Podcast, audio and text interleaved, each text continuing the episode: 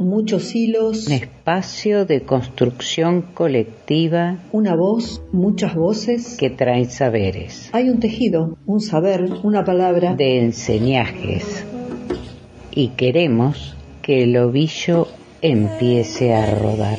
Somos un podcast independiente que teje, canta, cuenta historias de mujeres por mujeres. Soy Lili Rodríguez.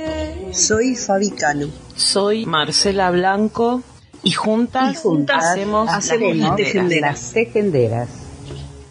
Podés escucharnos y seguirnos en Las Tejenderas Podcast por nuestras páginas de Facebook, Instagram, YouTube, Spotify y Google Podcast. Buen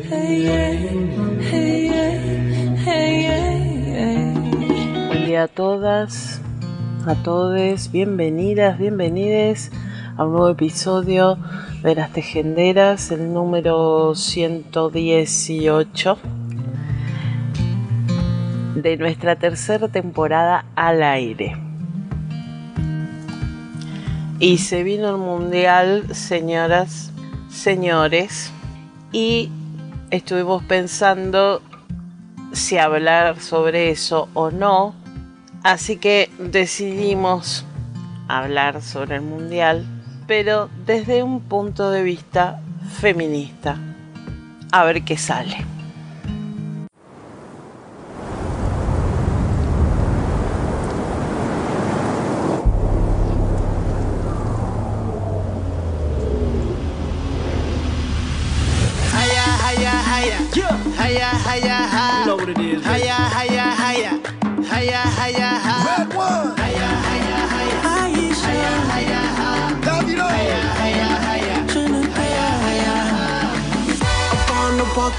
On every street. I wanna fall out with the world at my feet. Hit every discotheque and ask it for me, yeah, yeah. I wanna party, party eight days a week. I promise, I promise, I promise you now. Everything, everything gonna work out. Every tomorrow, no matter what go down.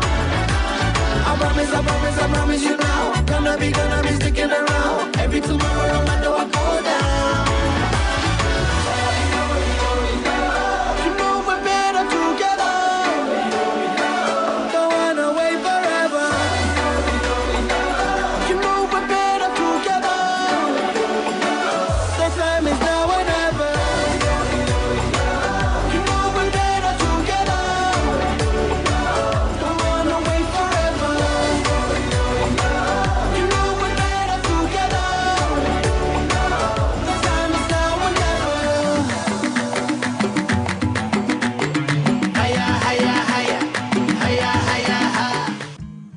Empezamos a investigar y resulta de que ya de entrada tenemos o nos chocamos con un problemita de derechos humanos en Qatar.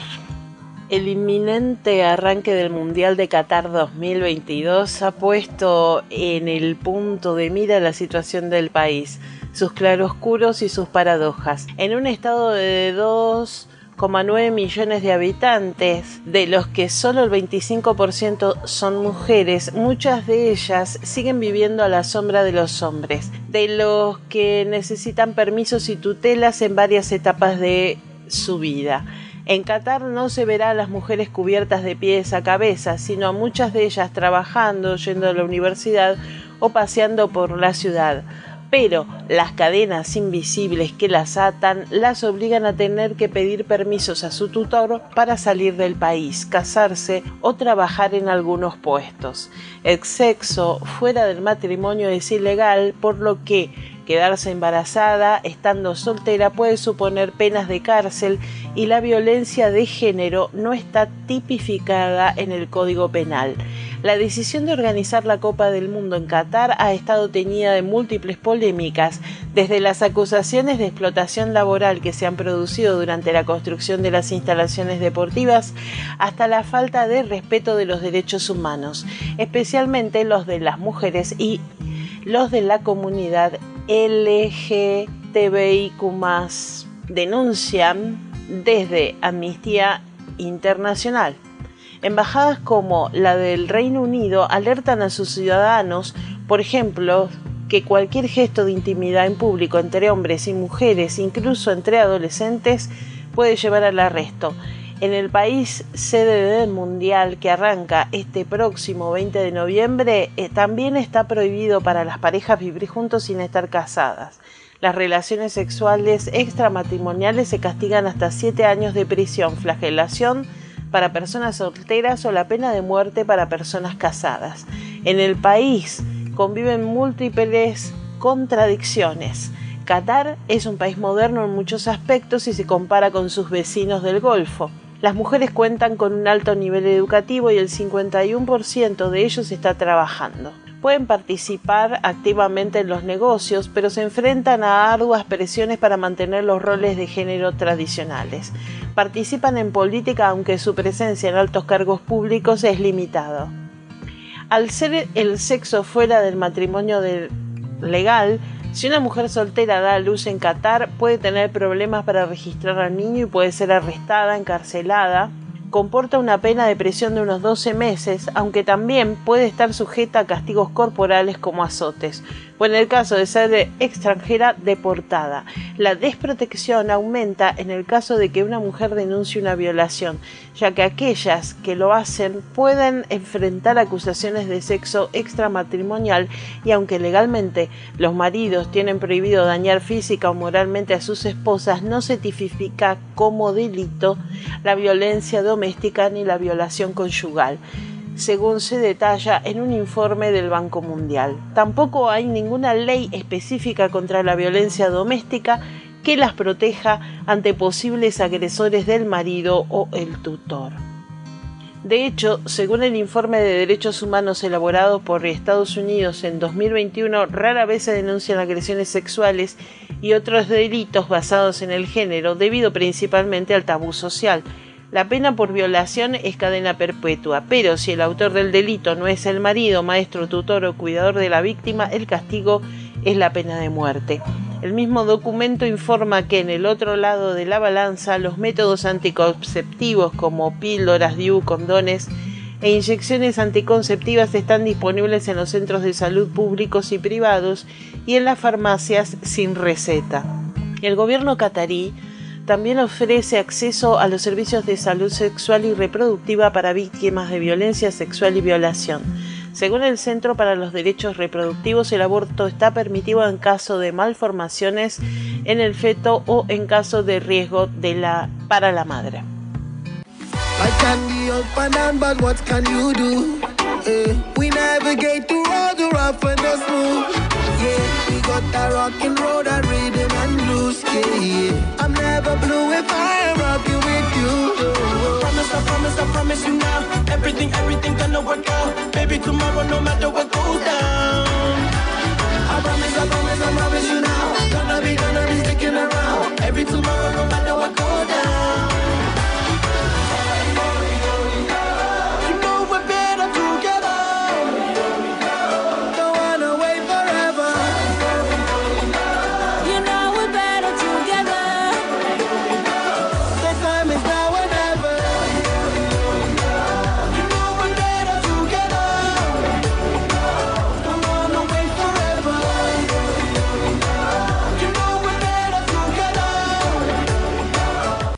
Vamos a compartir un texto cuyo título es Qatar 2022, el Mundial Maldito. Está escrito por John Kokura y dice así.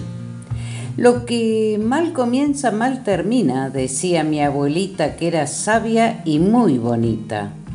Hace 12 años, en diciembre del 2010, Joseph Blatter presidente de la FIFA en aquellos años, anunciaba que el Mundial 2022 se iba a jugar en Qatar. Los únicos que saltaron de sus asientos felices como lombrices fueron los integrantes de la familia Al-Tahani, que son los amos y señores de Qatar. Este pequeño territorio metido en el Golfo Pérsico con una sola frontera terrestre, con Arabia Saudita, con la que se llevan bastante mal. Qatar está sentado sobre la tercera reserva de gas y petróleo del mundo.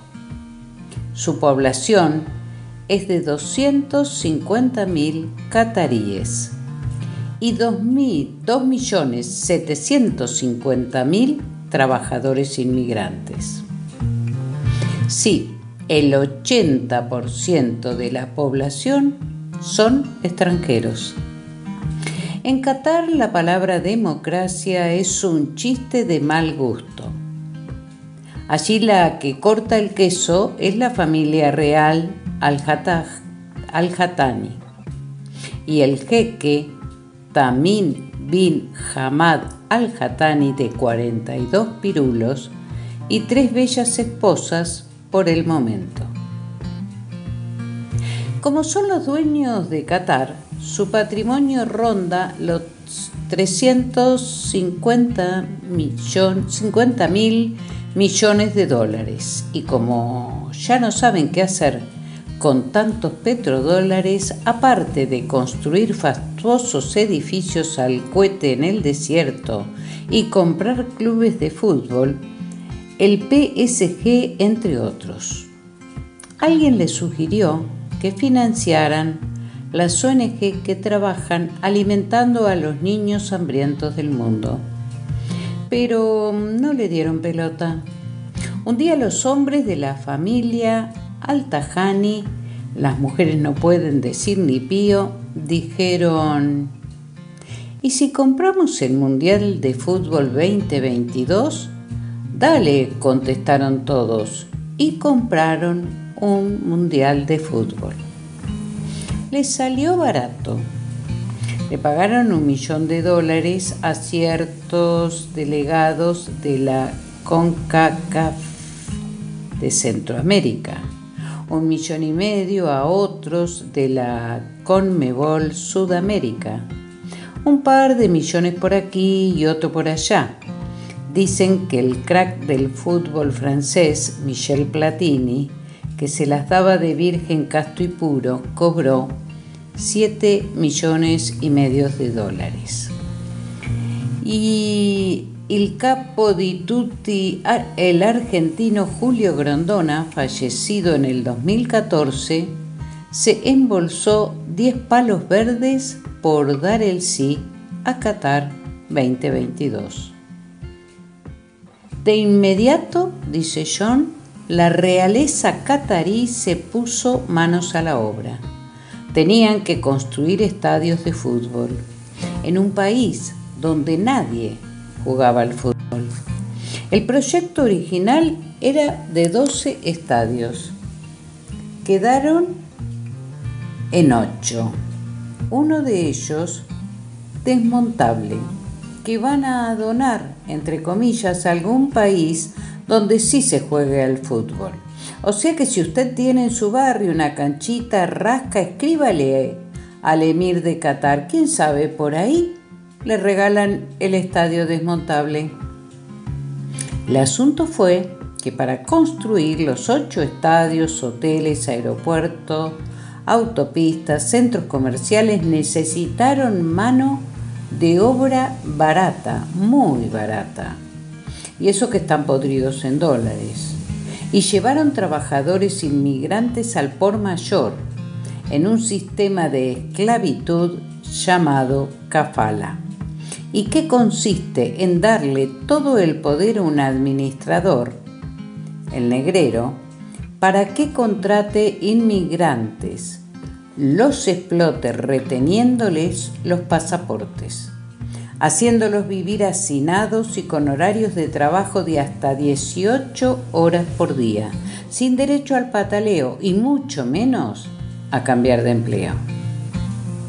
Sin este sistema perverso, construir lo que se construyó en Qatar, con temperaturas que varían de 30 a 50 grados a la sombra, era imposible. Desde el 2010 murió en las faenas un promedio de 12 obreros por semana, un total de 6.751 trabajadores inmigrantes murieron para que usted grite viva el fútbol. Esto sin contar los obreros de Kenia y Filipinas, donde no se llevan registros migratorios. Las cifras de muertos aportadas por informe de Guardián, la BBC de Inglaterra y Amnesty Internacional son las siguientes. India 2711, Nepal 1641, Bangladesh 1018, Pakistán 824, Sri Lanka 557. Se construyeron ocho estadios espectaculares, pero manchados de sangre.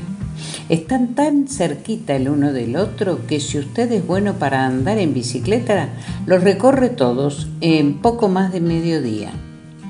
Hace poco, en Irán, una mujer de 22 años, Maya Amini, murió en manos de la policía por usar mal el velo. Esto causó una ola de protesta en Irán y el mundo entero, como si en Qatar las mujeres se pudieran vestir como se le cantan los ovarios, como si tuvieran derecho a decidir por sí mismas, como si pudieran jugar al fútbol. El lado femenino de la FIFA crece día a día.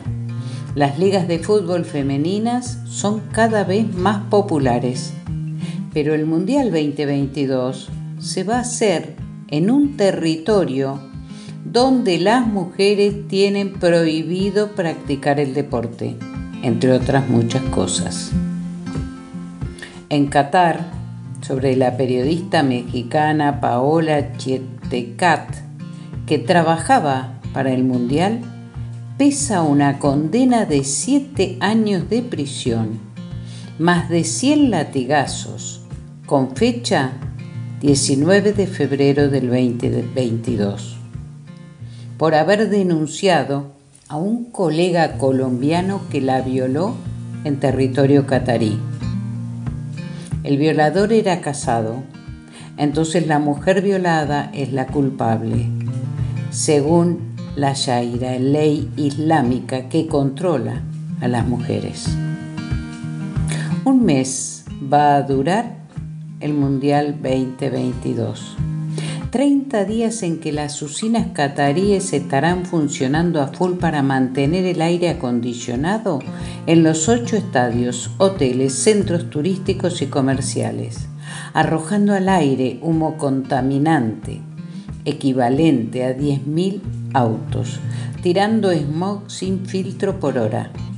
Todo sea por la fiesta del fútbol porque el deporte es salud, ¿vio? Pero hay una sombra más siniestra sobre Qatar 2022, la posibilidad latente de atentados terroristas. Los musulmanes no olvidan ni perdonan aunque digan que sí. La familia real de Qatar ha financiado a oscuras facciones terroristas en Siria, Irak, Afganistán y Libia. En Libia financiaron a los terroristas que asesinaron al líder mundial Muammar el-Gaddafi en octubre del 2011. ¿Por qué no van a arruinarle la fiesta a la realeza pro-yanqui catarí? De esto nadie habla. Todos cruzan los dedos rogando que ningún musulmán suicida se haga el mártir volándose en medio de un montón de gente, como ocurrió el 2021 en el aeropuerto de Kabul. En Europa al Mundial de Qatar lo llaman el Mundial de la Vergüenza. Hay una movida en ciudades francesas para no poner pantallas gigantes en lugares públicos en París, Marsella, Burdeos, Estrasburgo, etc. Es una forma de protesta por un mundial de fútbol que se llevó la vida y sueños de miles de trabajadores inmigrantes que no le importaron a nadie. Por ocho estadios fastuosos que durante 30 días estarán repletos de hinchas y vacíos por toda la eternidad, por un capricho de la familia Altajani, que el 2010 compró un mundial de fútbol. En un mundo en crisis, con millones de desplazados por hambre y con hambre, en el vértice de una guerra nuclear. Viva el fútbol. Texto de John Kokura.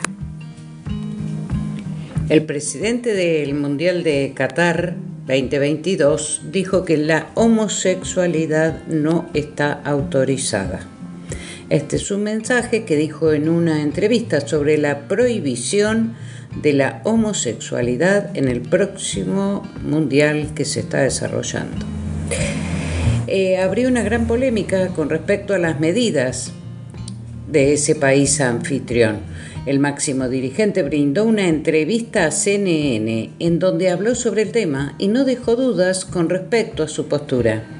Aunque es algo normal en el resto del mundo, en el país asiático y durante el mencionado torneo, la homosexualidad no estará autorizada, lanzó Nasser al-Qatar, a pesar de que sí recibirá a la comunidad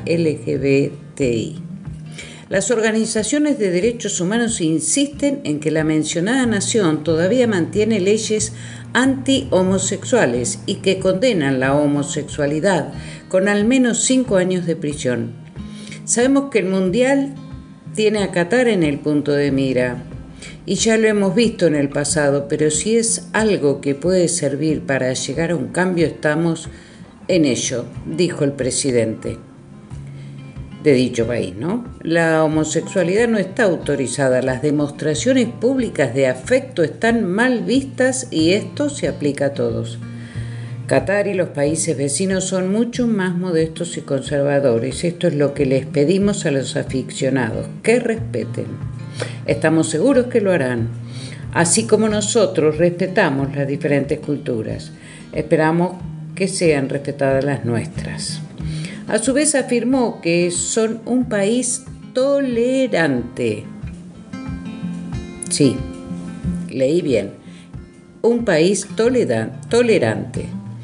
Y le darán la bienvenida a la comunidad LGTBI en respuesta a las denuncias de organizaciones que marcaron la falta de derechos y libertades que tienen las mujeres y los homosexuales. Dijo que su país fue marcado injustamente, entre comillas, y que la situación podría revertirse cuando los espectadores eh, estén en la competición y vean que la gente no se siente insegura en ese, en ese país. Sin embargo, es clave destacar que Qatar es uno de los 69 estados en donde la homosexualidad es ilegal la realidad, más allá de los dichos del presidente, es que el Mundial no será del todo seguro, ya que hasta la pena de muerte es el castigo más severo ante estos. Además, según el artículo 296 del Código Penal de Qatar, las relaciones sexuales entre hombres se castigan con penas de 1 a 3 años sumado a una multa. Quien estará exento de toda esta situación, según aseguró el dirigente catarí, es el jugador australiano Josh Cavallo, quien declaró su homosexualidad hace poco tiempo. El futbolista se expresó con miedo en las redes debido a la mencionada condena, pero el presidente del Mundial mostró su posición al respecto. Dijo, le damos la bienvenida, incluso le invitamos a que venga a visitar Qatar antes del Mundial. Aquí nadie se siente amenazado. Bueno, esto es lo que está ocurriendo en este país que se está realizando el Mundial.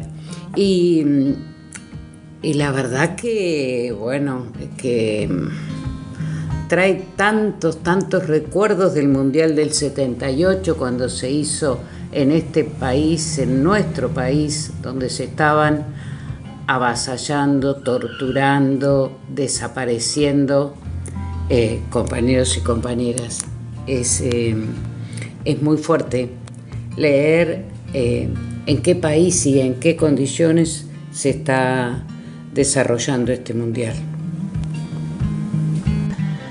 ¿Quién es Mario Ferri, el futbolista italiano que interrumpió un partido en Qatar?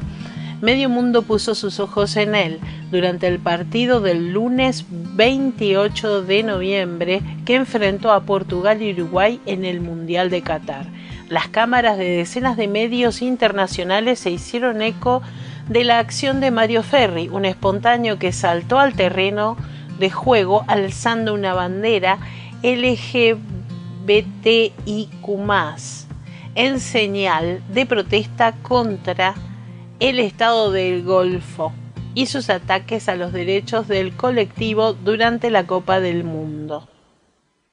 Lo que muchos no sabían es que Ferry es un de los campos de esta envergadura, ya que él mismo es un futbolista. El jugador italiano de 35 años ha jugado en lugares como Emiratos Árabes, San Marino, India o en su país de origen, e incluso ha llegado a jugar la fase previa de una competición europea como la Conference League. Sin embargo, lo más curioso de su perfil no es su carrera futbolística, sino su faceta de activista. El natural de Monte Silvano, Pescara, es conocido por saltar a campos de fútbol donde se están disputando partidos de alto nivel para difundir mensajes reivindicativos. En anteriores mundiales ha invadido varios terrenos de juego con su característica camiseta azul de Superman, junto con mensajes sociopolíticos en función del país en el que se encontraba. En 2010 en Sudáfrica se coló en semifinales, partido España-Alemania con el lema Paz en el mundo. En 2014 en, en el partido Bélgica versus Estados Unidos, donde se hizo pasar por discapacitado para estar en primera fila y colocarse en el campo con una camiseta con el mensaje salvar a los niños de las favelas. Ferry también ha ayudado a refugiados ucranianos desde Polonia, donde estuvo durante semanas haciendo labores humanitarias. La seguridad del estadio de retuvo y fue detenido por las fuerzas policiales de Qatar que le mantuvieron en comisaría hasta las 3 de la madrugada cuando fue liberado. Ferry, que se describe a sí mismo como influencer, ha publicado este martes en sus redes sociales que es libre y que su salto al campo no le ha acarreado consecuencias legales. En otras declaraciones, ha desvelado a sí mismo que el presidente de la FIFA, Gianni Infantino, le ayudó. Tuve muchos problemas con la policía, pero él apareció y resolvió la situación, dijo. Comenta que la FIFA no considera que los símbolos que portada fueran violentos, porque era un mensaje de paz. Quería enviar un mensaje al mundo. Han impedido que le hicieran los capitales los jugadores, pero no han impedido mi mensaje, insistió. Ferry, conocido como el halcón, lo había intentado dos veces antes en este mundial, durante el partido Francia-Dinamarca y el España-Alemania. Me subí al techo del banquillo de Portugal y salté desde allí, relató. Lo voy a llamar The Last James. Mi última carrera en un campo de fútbol, añadió Ferry.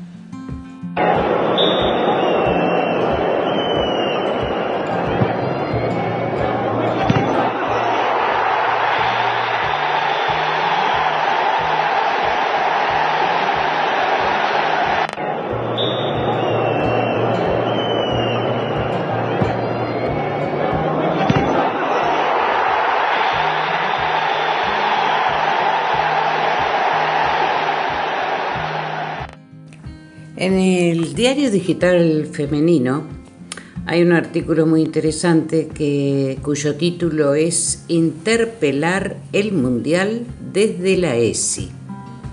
Está escrito por María Inés Alvarado y dice así, como cada cuatro años llega el Mundial de Fútbol y el mundo, en especial la Argentina, se paraliza. Las escuelas no son ajenas a este acontecimiento y se convierten en el lugar privilegiado para debatir y desarrollar en torno a diversas cuestiones que atraviesan el espectáculo deportivo y poner el eje en otras temáticas. Se debate qué hacer con el Mundial, si mirar o no los partidos en las aulas, si permitir entrar más tarde o abrir la puerta más temprano, si pasar la falta es válido, si pueden llevar banderas, camisetas o pintarse la cara de celeste y blanco, entre otros temas similares. Este año, el acontecimiento deportivo más importante del mundo, además, se celebra en un país del continente asiático, donde los derechos humanos no están garantizados, especialmente para las mujeres y las personas que conforman el colectivo LGBTTIQ, abriendo de esta manera una de las puertas de entrada de la ESI para analizar la realidad desde una mirada inclusiva y con perspectiva de género.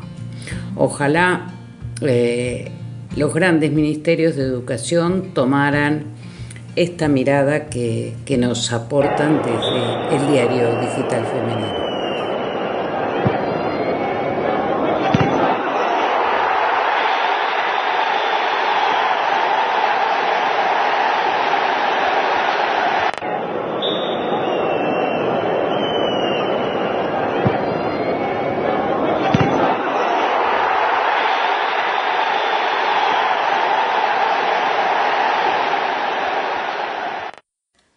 Lola Carril y Ángela Lerena, la primera dupla de mujeres en relatar un partido mundialista por Feminacida, en una nota del 23 de noviembre.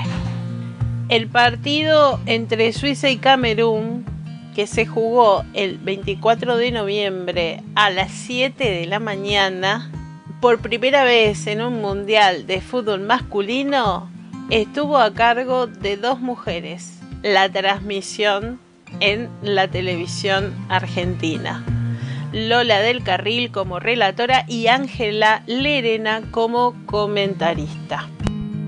Ahora vamos a escuchar un corte de el relato de Lola del Carril.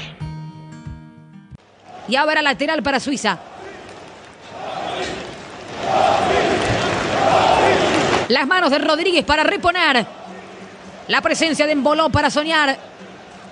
Suiza cerquita de la zona de Onana.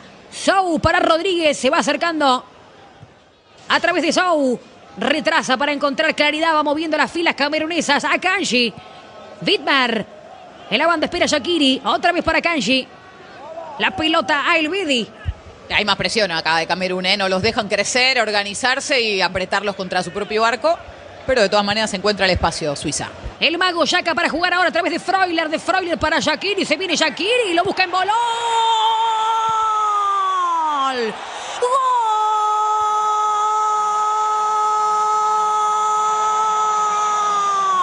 De Suiza. Lo hizo el jovencito en bolón que esperaba en el área, que siempre está ahí donde tiene que estar y la empuja. El jovencito del Mónaco emboló jugada de pizarra por parte de Suiza y ahora pone las cosas en su lugar. Shakir, el asistidor, emboló el goleador Suiza 1, Camerún 0.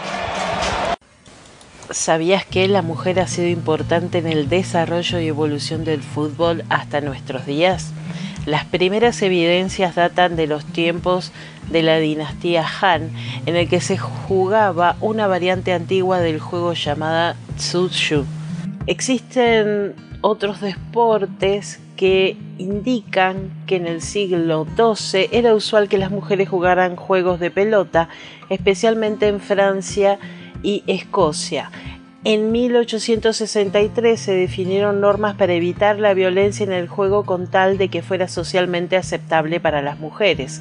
En 1892, en la ciudad de Glasgow, Escocia, se registró el primer partido de fútbol entre mujeres. El documento más conocido acerca de los comienzos del fútbol femenino data de 1894, cuando Nettie Hannibal una activista de los derechos de la mujer, fundó el primer club deportivo denominado British Ladies Football Club. Hannibal, convencida de su causa, declaró que con esto quería demostrar que la mujer podía lograr emanciparse y tener un lugar importante en la sociedad que por entonces excluía a muchas mujeres. La Primera Guerra Mundial fue clave en la masificación del fútbol femenino en Inglaterra. Debido a que muchos hombres salieron al campo de batalla, la mujer se introdujo nuevamente en la fuerza laboral. Muchas fábricas tenían sus propios equipos de fútbol que hasta ese entonces eran privilegio de los varones. El más exitoso de estos equipos fue el Dickers Ladies de Preston, Inglaterra.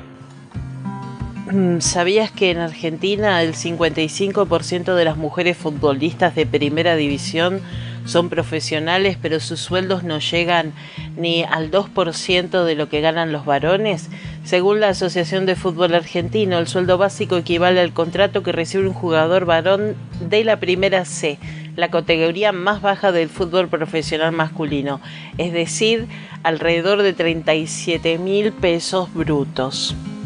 El tema es que el fútbol ha dejado de ser un deporte para pasar a ser un negocio, según Juan Sebastián Verón. ¿Puedo decir una cosa? Eh, el fútbol, a ver, saquemos el romanticismo y, todas las cosas que, que se hablan del amateurismo y demás. El fútbol es un negocio. Y como negocio tiene que ser redituable. Si no, es muy difícil para el fútbol masculino, si no tuviera los ingresos que tiene, tener lo que tiene, lo que tiene hoy. O sea, tener un predio, tener canchas y demás.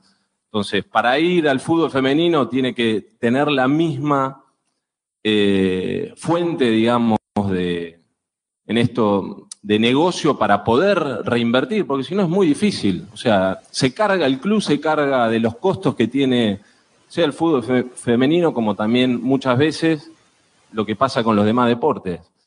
Entonces, digo, muchas veces se pide y se pide mucho y se le pide mucho al, club en esto y para poder tener y para que el fútbol femenino, en definitiva, pueda crecer realmente, tiene que venir de la mano de, de una fuente, sobre todo de, de, un negocio que pueda ser para el club, para el fútbol femenino también redituable y que pueda tener realmente el crecimiento, porque si no, nos quedamos siempre con, el discurso de, de esto, desde el romanticismo, de que tiene que crecer y que el fútbol femenino tiene que ser profesional. Y la realidad que no es profesional, para nada profesional, porque para ser profesional tendría que venir con una unidad de negocio, tendría que venir realmente con eh, inversiones dentro del predio para que puedan tener toda la misma calidad que tiene el fútbol masculino, por decirlo, y no, no lo va a tener. O sea, no lo va a tener porque no hay algo serio hoy detrás. No hay algo serio. Desde la, desde la AFA, quien es que promociona el fútbol femenino y que le carga al club, porque también está esto, que hay una cuestión, yo creo, mucho más direccionada de, género que realmente al deporte en sí. Entonces, el debate es mucho más amplio que decir el club no le da, no, es mucho más amplio y, creo que hay que valorar lo que hace el club en general con todos y entender de una vez por todas que el fútbol es un negocio. Entonces, si lo llegamos a entender de esa forma, digo, nos vamos a poner seguramente de acuerdo en, en lo que refiere inversión en los demás deportes. Una cancha disidente es mi obsesión.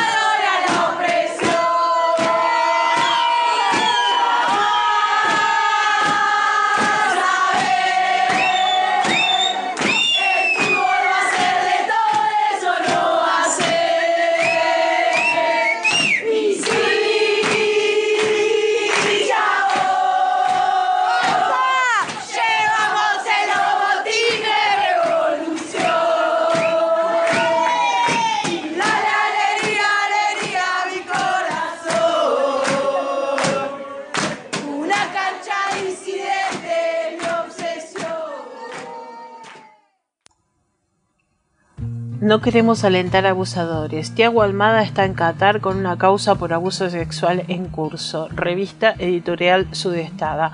El corazón roto con que esta selección que amamos haya hecho jugar a Tiago Almada, dijo Tema Fardín en sus redes sociales y agregó, los aguafiestas tenemos que ser siempre las mismas. ¿Qué hincha quiere bancar a un presunto abusador? El futbolista está imputado por la justicia de San Isidro abuso sexual agravado con acceso carnal y abuso grupal. La denuncia se realizó en el 2020, el caso sigue abierto y queda que se resuelva próximamente. Estamos preparando la denuncia con todas las copias de la causa en inglés y en español y la vamos a presentar en todas las delegaciones de la FIFA y también desde mi estudio se han contactado con algunos responsables de la FIFA, sostuvo Raquel Hermida, la abogada de la denunciante, y agregó, Tiago Almada no está condenado, pero la FIFA miente y por eso pedimos que digan la verdad y que no digan que los jugadores que están en Qatar no tienen causas de violencia de género porque Almada tiene la peor de las denuncias. No queremos imputados por abuso o violencia de género jugando en la cancha y representando a nuestro país. No los queremos inimputables por meter goles o generar dinero a un club.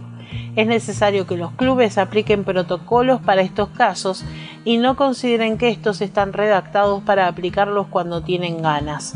Además, es hora de que los clubes se tomen con seriedad la oportunidad de repensar qué ídolos construyen con referencia para todos los pibes y pibas que hinchan por su equipo.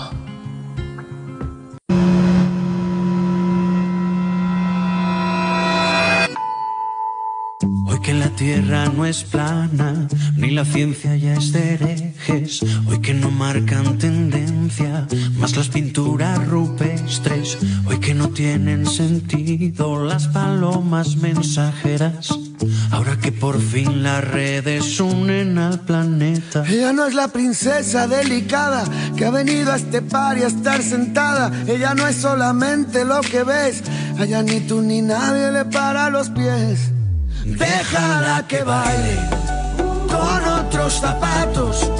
Unos que no aprieten cuando quiera dar sus pasos. Déjala que baile con faldas de vuelo los pies descalzos, dibujando un mundo nuevo. Déjala que baile.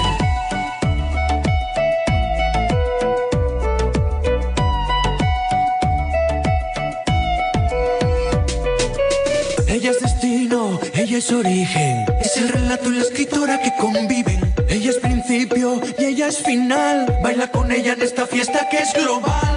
Porque no hay duelos a muerte vez que alguien te irrite, para poder desahogarnos hemos inventado Twitter. Si pensamos diferente, ya no huele a disputa. Los filósofos no brindan con cicuta. Ella no es la princesa delicada que ha venido a este par y a estar sentada. Ella no es solamente lo que ves. A ella ni tú ni nadie le para los pies. Déjala que baile zapatos, unos que no aprieten cuando quiera dar sus pasos. Déjala que baile